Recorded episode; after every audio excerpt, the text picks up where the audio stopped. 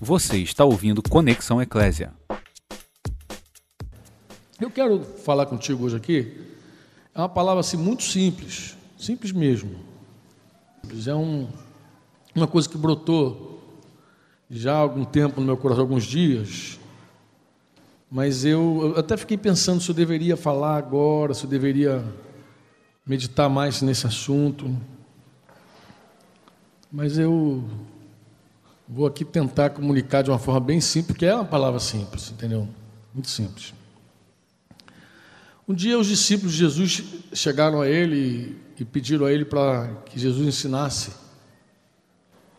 a eles também orarem, assim como os outros mestres faziam com seus discípulos. Eles queriam aprender a orar. E Jesus passa a ensinar a eles uma oração muito simples.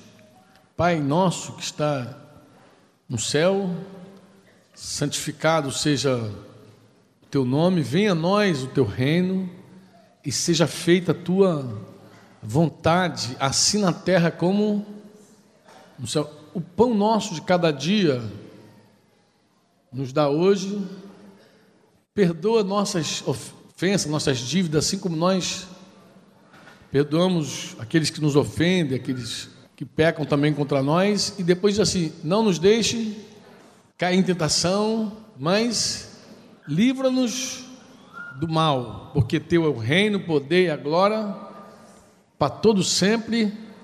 Amém. Amém ou não? Amém. Eu não sei quantos de vocês costumam orar, pensam nessa oração, quando vocês vão orar, pensam nessa oração. Mas há algum tempo atrás, convencido fui de que eu não sei orar realmente como convém. Eu gasto mais tempo orando em línguas do que falando em português nas minhas orações, porque eu de verdade eu tenho dificuldade para falar. E eu gasto muito tempo então nas minhas orações falando em, em línguas e como Paulo diz que quem ora em línguas ora ora em espírito e ora perfeito, ele é um dom que Deus deu para a maioria de nós, não é isso não? Então tem que pegar esse dom e aproveitar ele, né? E a, a forma melhor de aproveitar ele é orando. Porque a Bíblia diz que o Espírito ele intercede, ele ora, você ora. Então eu gasto muito tempo. E o pouco tempo que eu falo em português, eu me lembro muito dessa oração. Eu me volto para ela. Eu acho que essa oração é sempre um, é um mistério, né? Jesus, Jesus falou que essa era uma oração. Uma oração que começa falando com o Pai, assim uma adoração, um momento de declarar as virtudes do Senhor, de santificar o nome do Senhor. Uma oração que pede a Deus que o reino de Deus venha. E eu comecei então a ficar por aí, eu fico por aí. E de vez em quando Deus começa a trazer então as pessoas, e as pessoas que a gente sempre lembra, aquelas cargas pessoais, aí vem, vem os problemas, aqueles irmãos que comunicam, aí vem, né? E eu então começo a interceder, mas normalmente essa oração, ela quase que todo momento que eu oro, quase que eu não consigo fugir dela. Eu sempre peço a Deus que o reino de Deus venha. Sempre peço a Deus isso. Que o reino de Deus venha, que a vontade de Deus seja feita, assim na terra como ela é feita onde? No céu não tem ninguém rebelde a Deus. Ninguém se rebelou contra o Senhor. Todo problema de rebelião é na terra. É aqui que, é aqui que nós precisamos obedecer. Quando eu penso, por exemplo, nessa, nesse pedido de venha o teu reino e seja, seja feita a tua vontade, pela clareza que Deus já tem nos dado há alguns anos, a gente sabe, por exemplo, que para o reino de Deus vir e para a vontade dele ser feita, é necessário que nós conheçamos o que está no coração dele, a palavra dele. Porque ninguém faz a vontade de Deus sem ouvir Deus. Ninguém. Se você não sabe o que Deus quer, você não pode fazer a vontade dele. Então, quando você diz assim, venha o teu reino, seja feita a tua vontade, se você vai lá em casa, senta na sala e não fala o que está dentro do teu coração, eu não vou saber que você tem sede, eu não vou saber se você tem fome, eu não vou saber. A gente até oferece, né? quer uma aguinha, quer um cafezinho, quer, então oferece. Mas se você tem alguma necessidade, é importante que você fale. Só depois que você fala é que eu sei a tua vontade. Você compreende isso ou não? Amém ou não? Então, na verdade, quando nós começamos a orar e dizer, Senhor, venha o teu reino e seja feita a tua vontade, nós estamos também, ao mesmo tempo, pedindo a Deus para Ele falar. A gente precisa conhecer, porque os homens não vão se submeter se não souberem, eles têm que saber a vontade de Deus. A vontade de Deus compreende tudo que Ele quer e tudo que Ele também não quer, porque Deus também fala das coisas que Ele não gosta. Ó, isso eu não quero para você. Isso também é a vontade de Deus. A vontade de Deus é, é, é a soma da, do que Ele deseja e daquilo que Ele também não deseja para a vida de cada um de nós. Então, quer dizer assim, ó, faça a tua vontade. Você está dizendo assim, ó, faça tudo o que tu queres. Mas também você está dizendo que não seja feito na terra aquilo que tu não quer. Que aquilo que não é a tua vontade não seja feito. Mas também, quando nós pensamos assim e oramos assim, nós temos que pensar que a vontade de Deus tem que começar em algum lugar. E normalmente esse lugar é onde? Onde é que começa o reino de Deus? Em nós. Você está dizendo assim, ó, você está declarando assim quando você ora, que o reino de Deus, que a vontade de Deus tem que começar em algum lugar e vai começar na tua vida, no teu coração. Ou seja, alguém em algum lugar precisa fazer o que Deus quer. Alguém em algum lugar precisa deixar de fazer o que Deus não quer. Então, a nossa oração é essa: a gente está pedindo, Senhor, venha o teu reino, seja feita a tua vontade, não a minha. Eu lembro que uma vez eu falei com uma judia lá em Belo Horizonte sobre essa oração, e ela falou assim: não, essa parte eu pulo, pastor. Essa parte eu não digo, eu não digo, seja feita a tua vontade. Eu não digo, porque eu falei, você sabe quando você diz para Deus, seja feita a tua vontade, você está renunciando a todas as outras vontades. E, obviamente, quando você pede a vontade de Deus, você está pedindo para, que Deus fale contigo, para que você conheça a vontade dele, para que Deus te ensine, te instrua. Aí sim, a vontade de Deus vai ser feita, o reino de Deus vai vir. Então, é cada frase, aí você pensa em tudo, como acontece. Depois a gente diz assim: o pão nosso de cada dia, o que acontece com o pão nosso? Oi? O pão nosso de cada dia, a gente faz o que com ele? Hoje eu fiz uma pergunta também à mesa. Eu falei assim: o que, que você pensa na hora que você diz assim, o pão nosso de cada dia nos dá hoje? Bem, eu sei que a maioria pensa no pão nosso mesmo, a gente pensa logo no rango, né? Você não pensa na comida? A frase muito comum das pessoas diz assim: não, tem que defender o leite das crianças. Quando fala de trabalho, quando o homem fala de trabalho, ele sempre pensa na comida. Tem gente que diz assim: eu estou vendendo o almoço para comprar janta. Estou me arrebentando de trabalhar para comer, para comer. Aí vende até o almoço para comer de noite, a janta. Tem gente que diz que está trabalhando duro para comer. Eu não sei, irmãos, eu tenho a impressão quando eu chego nesse momento da oração aí, o pão nosso de cada dia, por causa de um outra, uma outra passagem, eu quero ler contigo. Abre a tua Bíblia no Evangelho de João, no capítulo 6. O capítulo 6 de João começa com aquele milagre espetacular que Jesus fez multiplicando os pães. Ele fez um milagre para multiplicar os pães. Capítulo 6. E você sabe o que aconteceu depois daquele milagre? Eu vou te falar o que aconteceu no dia seguinte ao milagre dos pães multiplicados. Pega a tua Bíblia aí, o capítulo 6, no início fala do milagre, no verso 22, começa assim: No dia seguinte, a multidão que ficara do outro lado do mar notou que ali não havia senão um pequeno barco e que Jesus não embarcara nele com seus discípulos tendo estes partido sóis. Entretanto, outros barquinhos chegaram de Tiberíades, perto do lugar onde comeram o pão, tendo o Senhor dado graças. Quando, pois, viu a multidão que Jesus não estava ali, nem seus discípulos, tomaram os barcos e partiram para Cafarnaum à sua procura. E, tendo encontrado no outro lado do mar, lhe perguntaram: Mestre, quando chegaste aqui?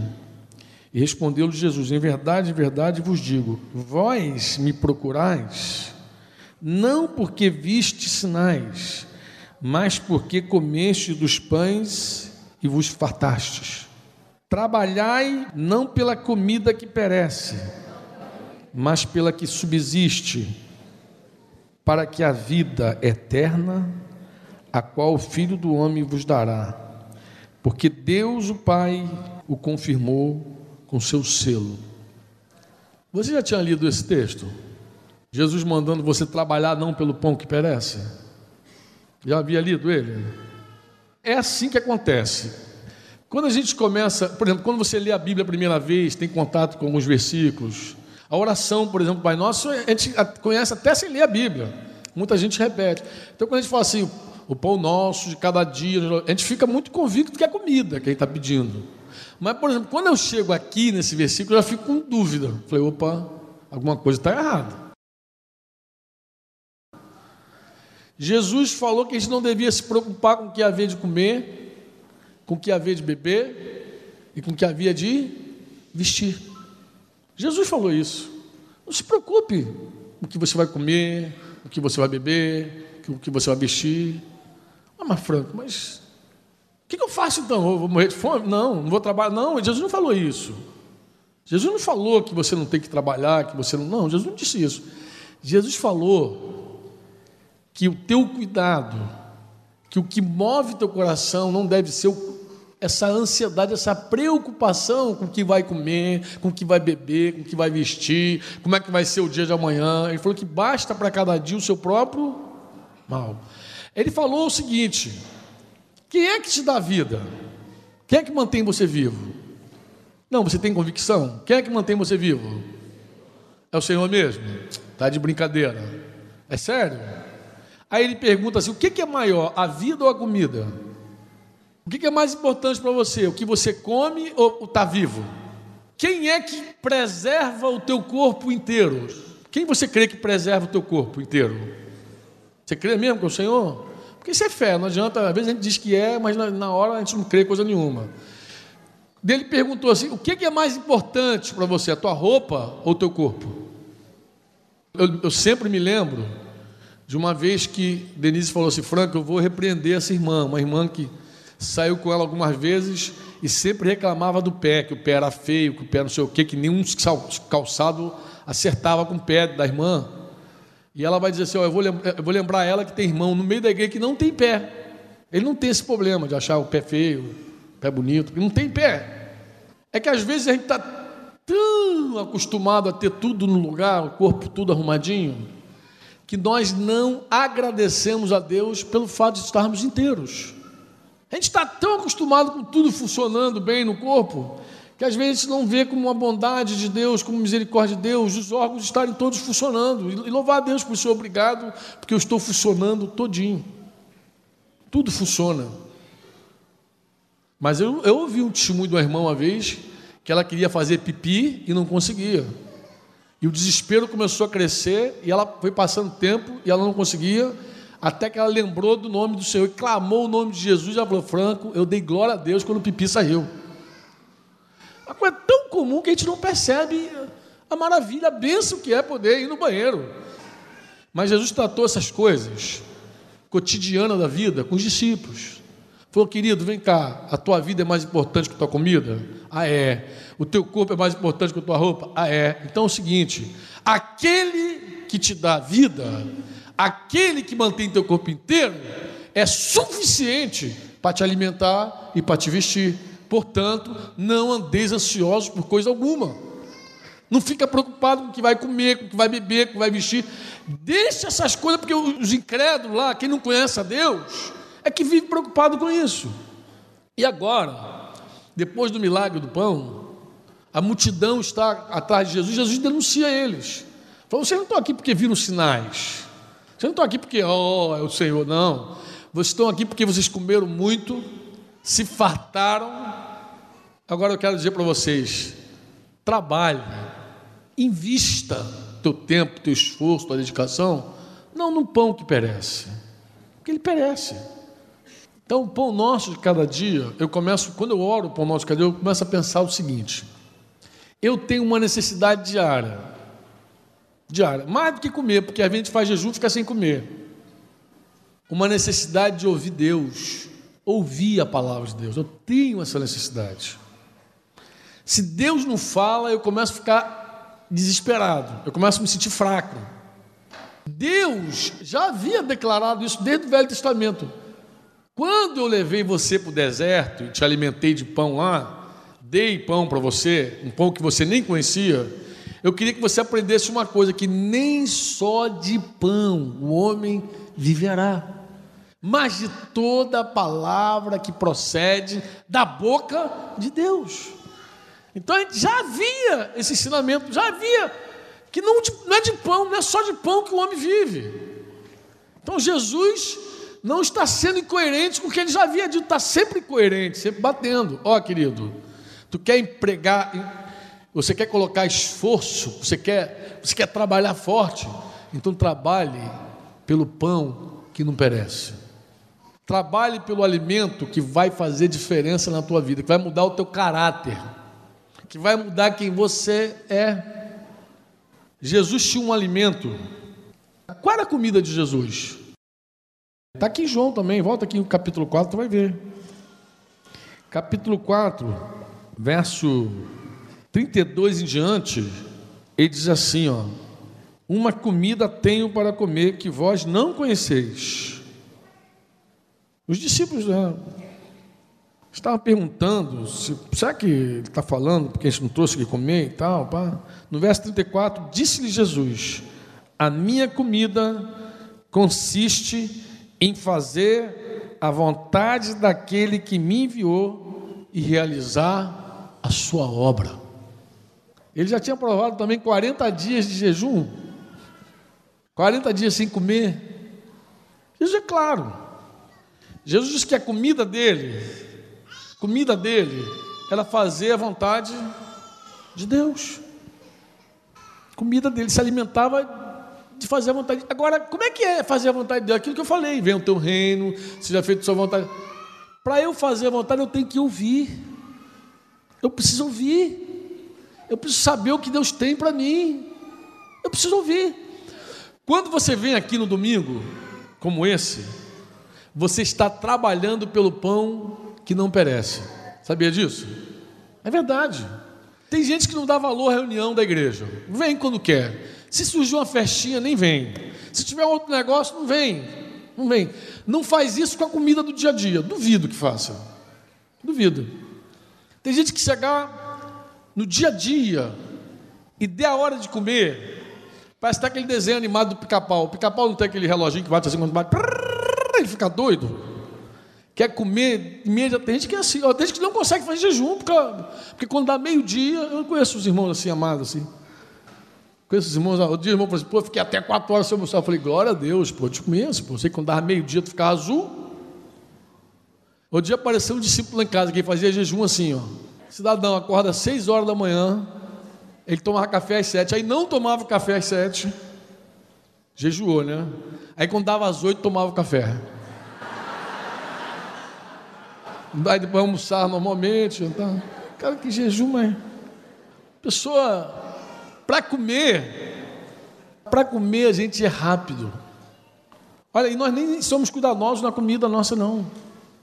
Tem gente que é mais cuidadoso com carro do que com corpo. Não, meu carrinho, só óleo tal. Oh, que isso, vou estragar meu carro? Mas para o corpinho, qualquer óleo presta. Qualquer gordurinha vai. O carrinho não. Só que o carrinho quebrou, tem conserto, tem como vender, comprar outro. E o corpinho? Tem gente que tem mais asseio com as coisas, com carro, ou cuida bem pra caramba, porque não pode. Mas quando chega com o corpinho, aí os olhinhos fala mais forte, fala mais alto. Quem é guiado pelo paladar é guiado pela carne. Literalmente, porque paladar fala de carne, de corpo. Se você tem algo mais do que paladar, você tem que saber escolher a comida que você vai comer. E eu não estou falando de quantidade, estou falando de uma comida que vai fazer bem para o teu corpo, tá? Você não deveria comer só o que gosta. Você deveria comer o que faz bem para o teu corpo. Para com isso, porque isso é carnal. Desculpa, mas é carnal, amado. Porque está dizendo que o teu paladar te governa. Quando deveria ser o contrário. Isso me faz bem. Ah, mas é ruim. Remédio também é ruim. Boldo é horrível.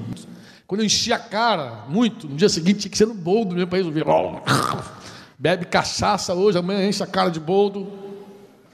Tem remédio amargo, mas funciona. Não é assim? É ou não é assim, amado?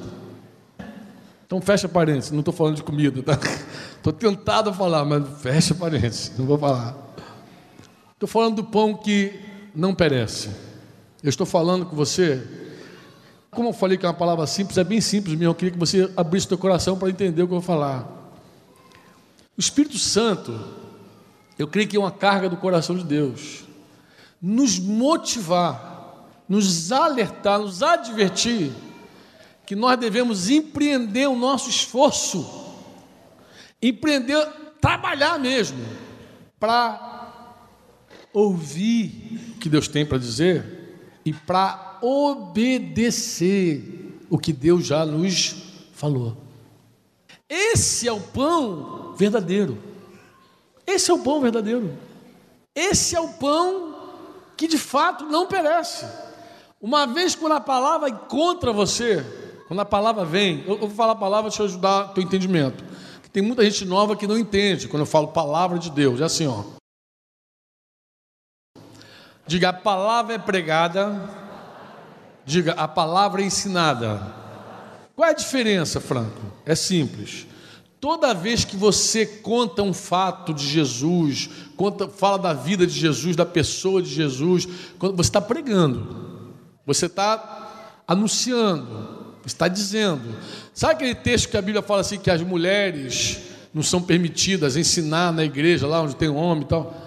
Tem, tem gente que acha que aquilo ali é que a mulher está impedida de falar. Não é verdade.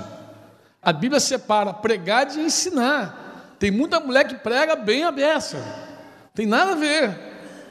O cuidado apostólico ali é quando a mulher senta para ensinar, quando o marido dela está ali, quando tem uma autoridade ali, ela começa então a ter autoridade no homem. A Bíblia guarda isso muito bem fechado, tá amado? E Deus não é machista. É uma proteção de Deus para a vida da mulher. Mas não tem nada a ver com pregação, ensino. Pregar é anunciar as verdades, é falar, é proclamar, é profetizar. Porque a mulher também profetizava, se lembra?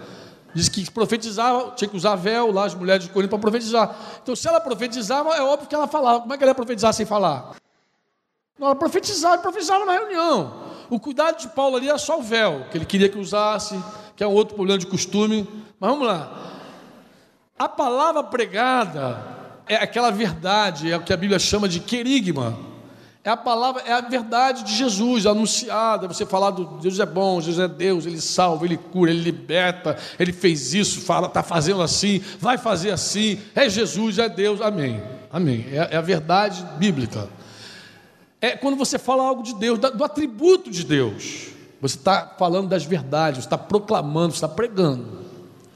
Agora, ensinar do grego didaquê não é a mesma coisa que querigma. Até as palavras no grego são diferentes. Uma é querigma, outra é didaquê. Ensinar é outra coisa. Ensinar é você dar mandamento. Maridos, cadê os maridos? Amai vossas esposas como Cristo amou a igreja. Isso é um mandamento. Isso não é uma pregação. Quer ver? Os apóstolos, a escritura sempre mistura mandamento com verdade, porque uma coisa dá fé, a outra coisa gera obediência. Deu para entender assim, ó? Eu digo assim para você, dá um exemplo. Diga comigo assim: Deus resiste aos soberbos. Diga, Deus dá graça aos humildes. Isso é uma verdade. Amém? Qualquer pessoa pode dizer isso. Mulher pode levantar e dizer, é, Deus existe. Também, está proclamando. É uma verdade. Agora, quando o apóstolo diz isso, ele também aproveita essa verdade para dizer, portanto, varões, ele está falando para os presbíteros ali, Portanto, humilhai-vos debaixo da poderosa mão de Deus, para que Ele, no tempo oportuno, vos exalte. Viu que interessante? Ó, ele falou de uma verdade, Deus resiste ao soberbo, Deus dá graça aos humildes, e em cima disso ele dá um mandamento: humilha-te. Então a palavra de Deus é um conjunto de verdades e mandamentos. Quando a palavra é pregada, a verdade chega a você, qual é o objetivo de Deus quando a palavra chega a você?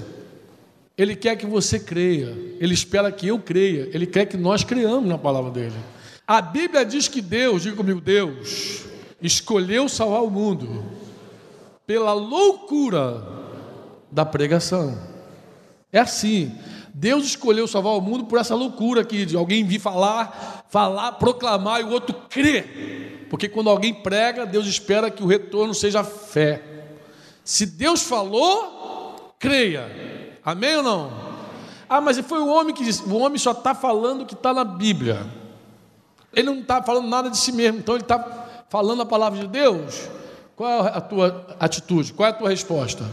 Crer crê nas verdades, crê nas verdades. Mas e quando chega um mandamento até você? Deus espera que você obedeça. Diga obedecer os mandamentos. Se alguém diz eu creio e não obedece, eu posso questionar essa fé. Tem muita gente que crê, eu creio, mas eu creio. Oh, Jesus, como tem isso, a? Né? É muito comum a pessoa dizer assim, eu tenho uma fé. Tem gente que exalta a fé que tem, já viu? Tem gente que fala assim, eu tenho uma fé. Eu tenho uma fé, sabe, minha fé é enorme. Você sabe detectar, você sabe descobrir de fato quando alguém tem fé. Sabe quando a fé se manifesta? Vou falar igual o Tiago agora. Tem gente que não gosta, mas vou falar. A fé se manifesta quando acontece a obra. A Bíblia diz que assim como o corpo sem espírito, ele está morto, a fé sem obra está. Quer ver um exemplo? Vamos dar um exemplo aqui, joia. Vamos comer hoje a palavra do Senhor para todo mundo sair robusto. Vou dar um exemplo bom. Você conhece aquele tipo que, que, diz que crê em Jesus, mas não quer se batizar? Está esperando? Ah, estou esperando aí alguma coisa, vou preparar, sei lá, tem um monte de desculpa. Se a pessoa diz para mim, eu creio em Jesus, mas não me batizo, eu tenho direito bíblico de questionar essa declaração. Por quê? É simples, olha só. Você crê em Jesus como o quê? Como um homem? Você crê em Jesus como o quê? Como um, um anjo? Um anjo palpiteiro que dá palpite? Ou você crê que Jesus é Deus? Que Ele é Senhor? Você crê que Jesus é Deus, que Ele é Senhor? Quem crê que Jesus é Senhor? Amém? Então, como é que esse Senhor diz? Aquele que crê e for batizado será salvo. E você está questionando se vai ser batizado ou não. Que Jesus é esse que você crê? Só se for o Jesus do teu vizinho lá. Tinha um cara que servia comigo, que o nome dele era Jesus. O cara alterado pra caramba. Mas era Jesus o nome dele. Só se for esse. Só se for esse. Porque o Jesus da Bíblia não é. O Jesus Deus não pode ser. Porque Deus, ele fala e quem tem juízo obedece. E quem tem fé, mais ainda. Porque se eu digo assim, Jesus Cristo é o dono, Senhor é dono, é amo, Kyrios, né? A gente já aprendeu. Ele é o dono da tua vida? Então por que, que ele diz uma coisa e você não faz? Alguma coisa está errado. Ou você está desobedecendo deliberadamente o teu Deus, ou você não crê que Ele é teu Deus. Porque se você cresce, você ia fazer. É simples. Você vai no médico, aí o médico olha para você e diz: Olha é o seguinte, cidadão, se você não parar de fumar, em três meses você morre. O cara pode querer morrer, suicida, ah, que joia, vou morrer mesmo, ah, me rebelar mesmo. Ou o cara é suicida, quer morrer mesmo, ou ele não acredita no médico. Esse médico está mentindo para mim. Eu vou continuar fumando, vou viver mais uns 100 anos, porque meu vizinho lá chegou aos 89 fumando, mó charutão. Olha como é que eu vou morrer. Agora, se ele crê no médico, o que, que ele vai fazer? Oi? Parar ou se matar? virar suicida, já não vou me matar. O médico falou, mas eu prefiro morrer. Minha vida está chata, beça, está ruim, vou morrer. Só se foi isso. Quando Deus fala, amado, ou você se rebela claramente contra Ele, ou você não crê no que Deus está falando. e faz ele um mentiroso. Por isso que a incredulidade é uma coisa tão grave na Bíblia.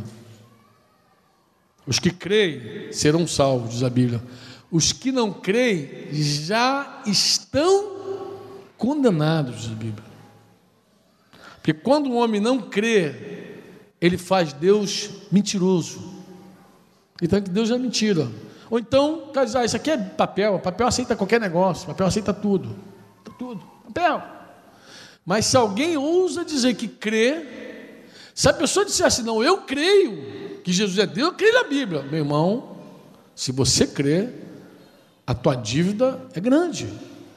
Porque se você crê, você tem que ser coerente com a tua fé. Deu para entender isso ou não? Deu para entender a diferença de de querigma e de daqui? Deu para entender? Entendeu ou não? Ó, querigma é uma verdade. Diga comigo, Jesus é Deus. Diga, Ele é o Senhor. Agora, me dá um mandamento aí, se você está esperto. Dá um mandamento aí. Vou pegar um mandamento que quase ninguém gosta. Hospedai-vos uns aos outros sem murmuração. É um mandamento. Não andeis ansiosos, Denizete. É outro mandamento, ruim de cumprir esse. Né? Ai, meu Deus. É mandamento, nem é opção. Não andeis ansiosos por coisa alguma. É outro mandamento. Tem uma coleção de mandamentos. Orar sem cessar. Orar pelos vossos adversários. Eu ontem encontrei um homem ele é novo convertido. E foi uma grata surpresa ouvir aquele homem que se converteu assim. Eu conheci esse homem, eu conheci esse homem há alguns anos. E ele tinha um problema sério comigo.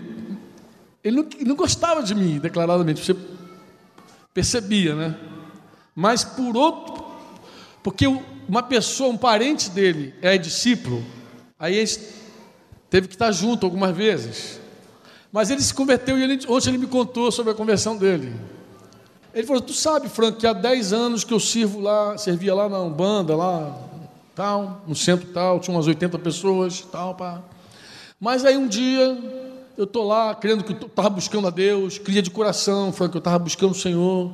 Eu tinha fé que eu estava ali para agradar a Deus, para servir a Deus, buscando o Senhor ali e tal. Só que um dia, Franco, chegou uma entidade lá no centro e alguém falou: olha, vamos fazer uma fila aqui, porque chegou o cabeção mesmo, chegou aí, e todo mundo vai ter que bater cabeça para ele. Aí ele disse que, como um bom obreiro lá, ele entrou na fila também, com a esposa dele, e falou assim: Pô, quem chegou aí? Quem, quem chegou aí? Começou a perguntar, porque ele não sabia ainda quem era o cabeção, o chefe tinha chegado lá para receber lá os cumprimentos. E aí alguém disse para ele assim: não, é um Exu chamado Lúcifer. Aí ele, o quê?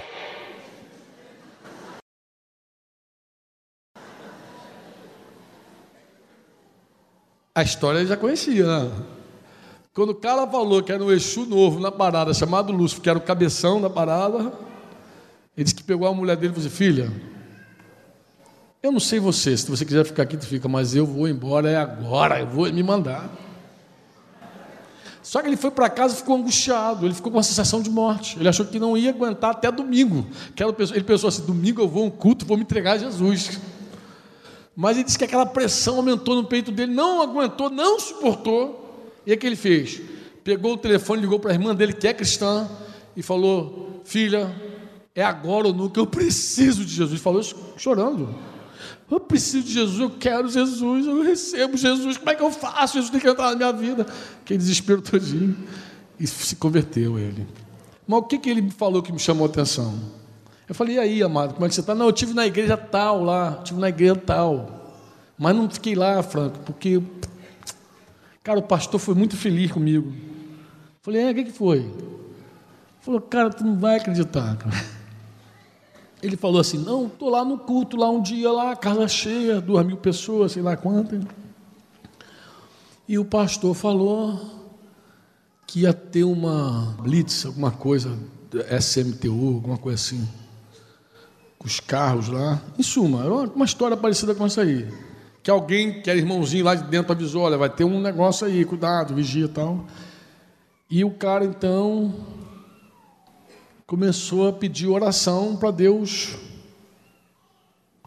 abater alguém. Eu acho que foi uma história assim, abater, humilhar, tirar, machucar alguém lá, entendeu? Pediu oração para. Aí ele virou e falou assim: Franco, eu não consigo imaginar alguém orando para Deus fazer o mal a outra pessoa. E na hora que ele falou, eu me lembrei dos mandamentos de Jesus. Falou, Senhor, falou para orar pelos inimigos, abençoar aquele que vos maldiz. Mandamento. Agora vamos ser franco.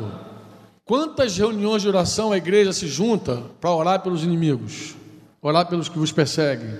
Orar. Você lembra de orar pela pessoa que te fez mal? O que está fazendo mal a você? Você lembra? Você tem esse cara? Mas isso é mandamento, isso é palavra de Deus. Essa é a doutrina de Jesus. Ah, duvido. É? Abre a tua Bíblia, vou te mostrar. Abre lá em Mateus 7, no finalzinho. Mateus, só para instruir, principalmente você que é novo, você que está começando a caminhar com Jesus, é assim: o capítulo 5, 6 e 7 de Mateus é um sermão muito conhecido, que as, as pessoas batizaram de Sermão do Monte ou Sermão da Montanha. Muito conhecido. Esse sermão um dia me confrontou profundamente. Por quê? Vestia daquele jeito, e eu cria que aquela era a maneira de, de, de me vestir para agradar a Deus. E aquela era a forma de eu me conduzir. E quando havia culto para falar de costume, de roupa, de tudo mais, era chamado culto de doutrina. E no culto de doutrina se falava muito sobre como você se apresentar para o outro homem ver, principalmente as questões e, e também para Deus, né? Deus queria você bem vestido, bem arrumado, tal, pá, pá, pá. O que, que me confrontou, irmão? Vou te falar o que, que me confrontou. Abre o capítulo 7 de Mateus. Vamos lá para o finalzinho do capítulo 7 de Jesus. Jesus está explicando a importância de praticar a palavra, de viver a palavra. Não só conhecer, viver também. Quando ele termina, lá no verso 28 de Mateus 7, o que está escrito aí? De novo, quando Jesus acabou de proferir essas palavras, como é que estavam as multidões? De quê? Da sua quê? doutrina. Qual foi a minha crise? A minha crise foi o seguinte: pois, então isso aqui é a doutrina de Jesus. Onde é que começa a doutrina de Jesus? Lá no capítulo 5. Aí li o capítulo 5 todo, não vi nada ele falando de roupa. Vi o capítulo 6 todinho, não tinha nenhum assunto de roupa, de costume, nada. E li o capítulo 7 teria nada, nenhuma nota de roupa. Nenhuma nota de roupa.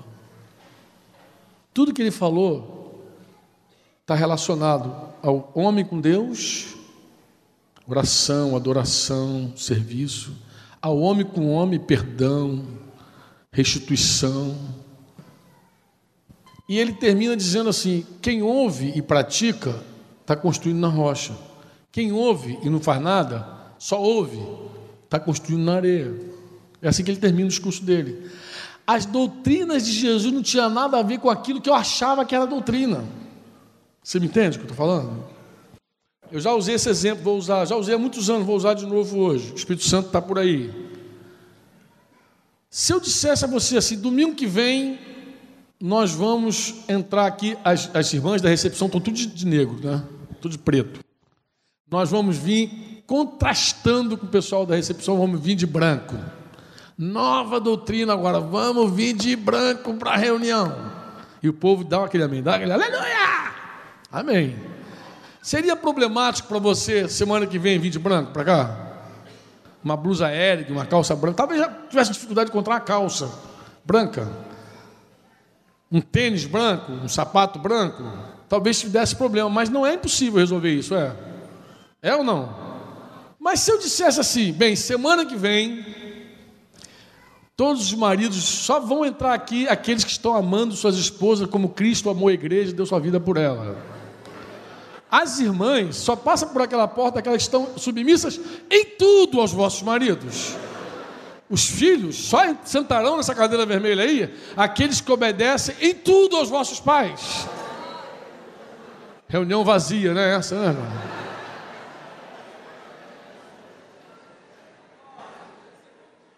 Esse é o problema. Se a doutrina do homem, a gente dá um jeito, a gente resolve. Mas se a doutrina de Deus, meu irmão, só tem um jeito: indo a Deus. Só tem esse jeito. A única coisa que faz a gente andar na doutrina de Deus é o desespero. É olhar para Jesus e falar assim: oh, me ajuda que eu estou arrebentado. Desse culto eu estou fora. Se a palavra de Deus, esse pão que não perece, chega a nós e confronta de fato, se a nossa fé é genuína, porque eu conheço um monte de gente que diz assim, eu estou bem com Deus, estou bem com Deus, estou bem com Deus, eu tenho fé. Mentira! Mentira! Além de ser incrédulo, é mentiroso. Quando a tua vida não reflete o que você confessa.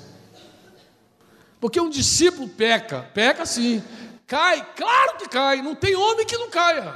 E quem pensa que está em pé, diz a Bíblia, exatamente está assim: aquele que pensa que está em pé, cuide para não cair. Claro que todo mundo cai.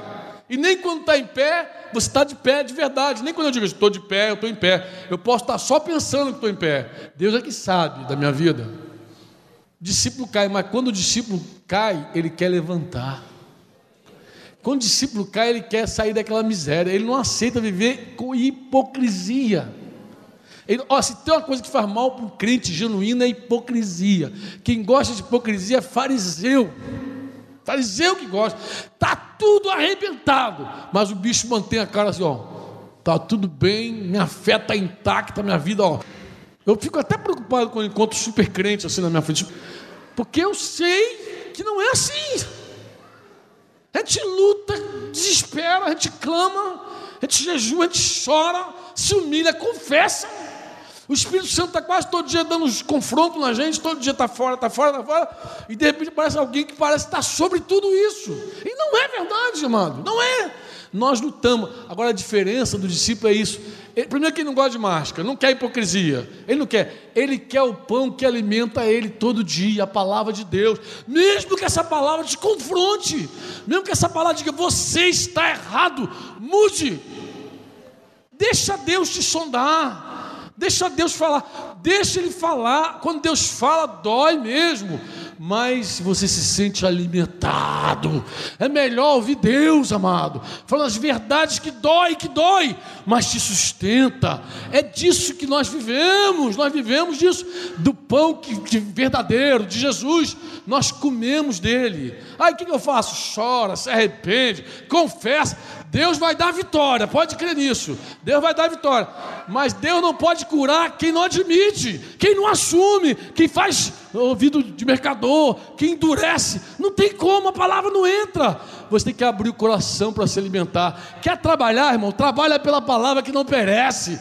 Trabalha para ouvir Deus. Se empenhe, diga, Senhor, eu quero te ouvir, ainda que custe, ainda que dou. Ai meu Deus, mas é a tua voz, é a tua voz, é a tua palavra. Ame a palavra, amado. Ame a palavra. Coma todo dia. Não deixa falar assim, o pão nosso de cada dia. Não pensa só na comida, não. Não pensa só no arroz e feijão, não. Por favor, cara, isso é muito medíocre. Não pensa só nisso, não. Tem que encher a barriga. Para com isso. Pensa em Deus falando com você todo dia. Pensa em Deus trazendo a palavra todo dia para você. Pensa nisso. Pensa outra coisa gostosa que eu vi esse homem dizer, ele fosse franco, eu separo, eu estou acordando mais cedo, uma hora, que eu pego a minha Bíblia, vou para um lugarzinho lá e pego um caderninho para anotar, e vou anotando as coisas que Deus me fala. Aí ele até falou, um cara novo falou assim, às vezes o diabo também fala comigo, assim, eu fiquei até assustado, falei, o diabo fala? O diabo fala, tem pão para comprar, tem telefone para ligar, mas eu coloco assim, obrigado, tá, diabo, por me lembrar disso, mas, pá, mas eu continuo.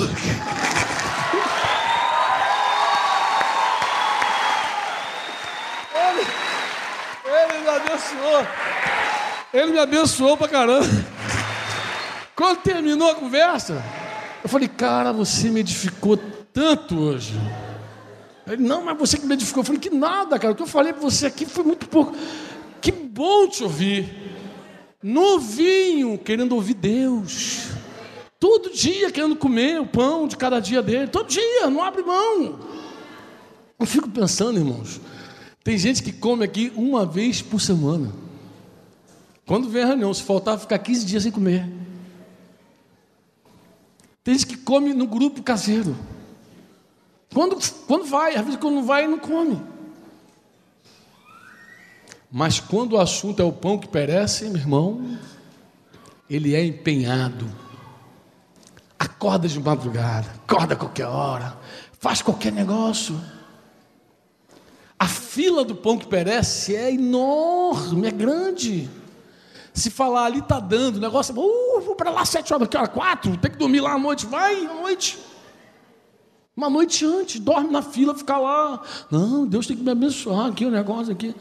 Querido, a Bíblia chega a dizer que aos seus ele dá enquanto dorme. Ele chega a dizer isso. Creia, confia no Senhor, teu Deus. Confia nele. E busque ouvir o que Deus tem para você. Busque, olha, amados. Eu tenho uma palavra para o teu coração. Primeiro, Deus quer prosperar essa igreja. Como é que você sabe disso, Franco? Porque Deus está falando muito de oferta entre nós. Se Deus está falando para você dar, é porque Ele quer te encher de bênção. Agora, outra coisa que eu tenho certeza: Deus quer se revelar a nós. Deus quer falar coisas que ainda nós não ouvimos, coisa que nós não sabemos ainda. Deus quer falar. É tempo de ouvir o Senhor. É tempo de ouvir. Você tem disciplina para tanta coisa, gente que não abre mão da novela. Não, minha novela, não posso perder um capítulo da novela. Mas, meu Deus, como perde de Deus, como perde do Senhor. Você poderia tranquilamente, estou falando uma boa, amado, e lendo, às vezes não tem tempo para ler, não tem tempo para ler, mas você dirige, às vezes horas, sai longe, mete um CD de mensagem, testemunho, vai ouvindo, meu irmão, vai ouvindo, vai se enchendo da palavra de Deus, porque Deus fala contigo, Deus fala nas entrelinhas com você, Deus fala aquilo que o pregador não falou, Deus nem precisa de pregador, mas você tem que se aplicar, por isso você tem que trabalhar, você tem que dedicar mesmo, vocês empenhado mesmo. Não falta reunião, não. Não seja negligente, não, amado. Esse ajuntamento aqui é um ajuntamento para adorar a Deus, amém? Para louvar a Deus, amém? Mas também para ouvir Deus, você pode dizer amém? Deus também fala aqui, fala, amado. Fala. Vou terminar assim, ó. Um texto que outro dia falou muito ao meu coração, muito forte. Falou assim: ó, quando você for preso, Jesus falou assim: quando te prenderem, quando colocar você lá diante das autoridades, não se preocupe com aquilo que você vai falar, porque no dia certo o meu espírito vai estar lá e vai falar pela tua boca. Você crê nisso? Crê mesmo? Esse texto me chamou a atenção assim: quantas vezes o espírito fala pela nossa boca? Não vai falar só naquele dia lá do aperto. O Espírito Santo fala continuamente pela nossa boca. Fala no relacionamento, fala no confronto, fala no grupo, fala no púlpito. Ele fala continuamente. O Espírito Santo está sempre falando. É que a gente tem a impressão que só naquele dia do aperto, naquele dia que tinha que enfrentar uma autoridade, o cara cobrar a tua vida e falar assim: nega ou morre. Não, naquele dia o Espírito Santo vai vir sobre mim e aí eu vou profetizar, vou falar: não, irmão, o Espírito Santo vem sobre você todos os dias. Ele fala a todo momento, ele está sempre comunicando a vontade de Deus. Em vários momentos, às vezes, de conversas, irmãos. O Espírito Santo vem e fala. E quem é usado por Deus sabe. Isso não fui eu que falei. É assim ou não é? Senhor, essa ideia não é minha, é muito boa para ser minha. Eu conheço as minhas ideias, minhas ideias são horríveis. Essa luz é tua. Irmão, continua. Ó, quem anda com Deus sabe que eu estou falando aqui é verdade. Sai inspirações do céu, vem coisa lá das entranhas, vem coisa que você não sabe. E aí você vai vendo que o Espírito Santo falou. Falou no aconselhamento, falou no grupo, falou numa reunião pequena, falou numa reunião grande. Mas o Espírito Santo está sempre falando. Às vezes fala no rádio. Liguei o rádio. Minha mãe, quando foi batizada com o Espírito Santo, liguei o rádio, o Espírito Santo. Eu, eu, eu ouvi um testemunho do irmão incrível. Ele disse que ó, o cara do rádio falou tudo que ele precisava ouvir. Você aí, que está com problema assim, assim, olha, eu quero falar contigo. Ai, ai, ai. Deus só faltou dar o número do CPF dele, só falou. Falou tudo. Deus fala, mano. Tá, Deus usa até uma jumenta para falar com a gente. Deus fala em todo momento. A questão é ouvir, abrir o coração e dizer obrigado, Senhor. Essa comida é tua, Senhor. Eu quero a tua palavra e trabalhar por isso, se aplicar. Não deixa essa palavra ficar voando, não. Fala assim: eu quero aplicar na minha vida, agora ela vai entrar aqui dentro de mim, ela vai gerar vida, porque Jesus falou assim: a minha palavra é espírito e é vida. Isso que ele diz, está lá em João também. A minha palavra é espírito e vida. Amém ou não? Diga, a minha palavra é espírito e vida. Isso que Jesus falou, espírito, porque você é pneuma, você está vazio, você precisa ser cheio. O espírito é que dá vida para você. Ele te levanta. Quando Deus fala, os mortos se levantam. Quando Deus fala, os surdos ouvem. O cego vê. Isso acontece todo dia, amado. Todo dia Deus tem falado. O pão nosso de cada dia, Deus tem nos dado todo dia. Lamentavelmente, desgraçadamente, muitas vezes Deus fala e a gente não quer ouvir. A gente não atende. A gente não trabalha por esse pão. Se aplica outra coisa. Duas horas na frente de televisão, fica lá mole, três, quatro. Tem gente que fica até cinco horas, mole, mole, mole mas vai deixando a palavra de Deus de lado, vai deixando o verdadeiro alimento de lado. Aí depois não sabe o que é está fraco. Mas está tão fraco, sentindo a fraqueza assim. Está tá fraco, está fraqueza que você não come de Deus. Come dele. E tu vai ver, mesmo na tribulação, você vai estar fortalecido na força do poder de Deus. Oh, aleluia. Vamos terminar aqui com Efésios 6 aqui. Quanto ao mais, sede fortalecidos no Senhor e na força do seu poder, revestivos de toda a armadura de Deus, para poder ficar firme contra a cilada do diabo, porque a nossa luta não é contra o sangue e a carne, e sim contra os principados e potestade, contra os dominadores deste mundo tenebroso Amém? Contra as forças espirituais do mal nas regiões celestes. Aí ele começa a falar da armadura todinha aqui. Diga comigo, quanto ao mais, sede fortalecidos no Senhor e na força do seu poder. Agora aqui no finalzinho, vamos ver o finalzinho. Ele diz assim: aqui eu gosto verso 18: Com toda oração e súplica, orando em todo o tempo no Espírito, e por isso vigiando com toda perseverança e súplica por todos os santos, e também por mim, para que me seja dada, no abrir da minha boca, a palavra, para com intrepidez fazer conhecido o mistério do Evangelho, pelo qual sou embaixador em cadeias, para que em Cristo eu seja ousado para falar, como cumpre fazê-lo. Deus escolheu salvar o mundo pela palavra, pela loucura da pregação. E Deus fala, fala por homens, fala por mulheres. Deus fala. Deus pode alimentar o teu espírito hoje. Você pode sair daqui alimentado hoje. Se você não considerar essa reunião mais uma. Se você ouvir o que Deus tem e comer o que Deus tem para você. E vou desafiar você, tá, amado? A fazer como aquele novo convertido. Amanhã você não vai se contentar com o pão de hoje, não. Tu vai ouvir Deus amanhã também.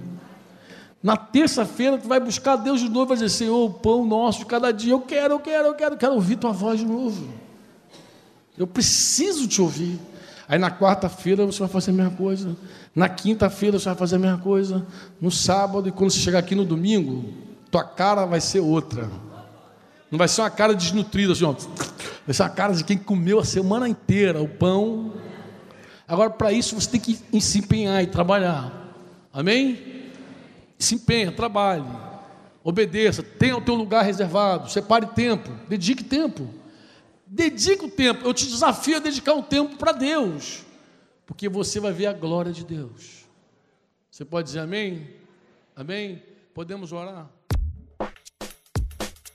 Este foi mais um programa do Conexão Eclésia.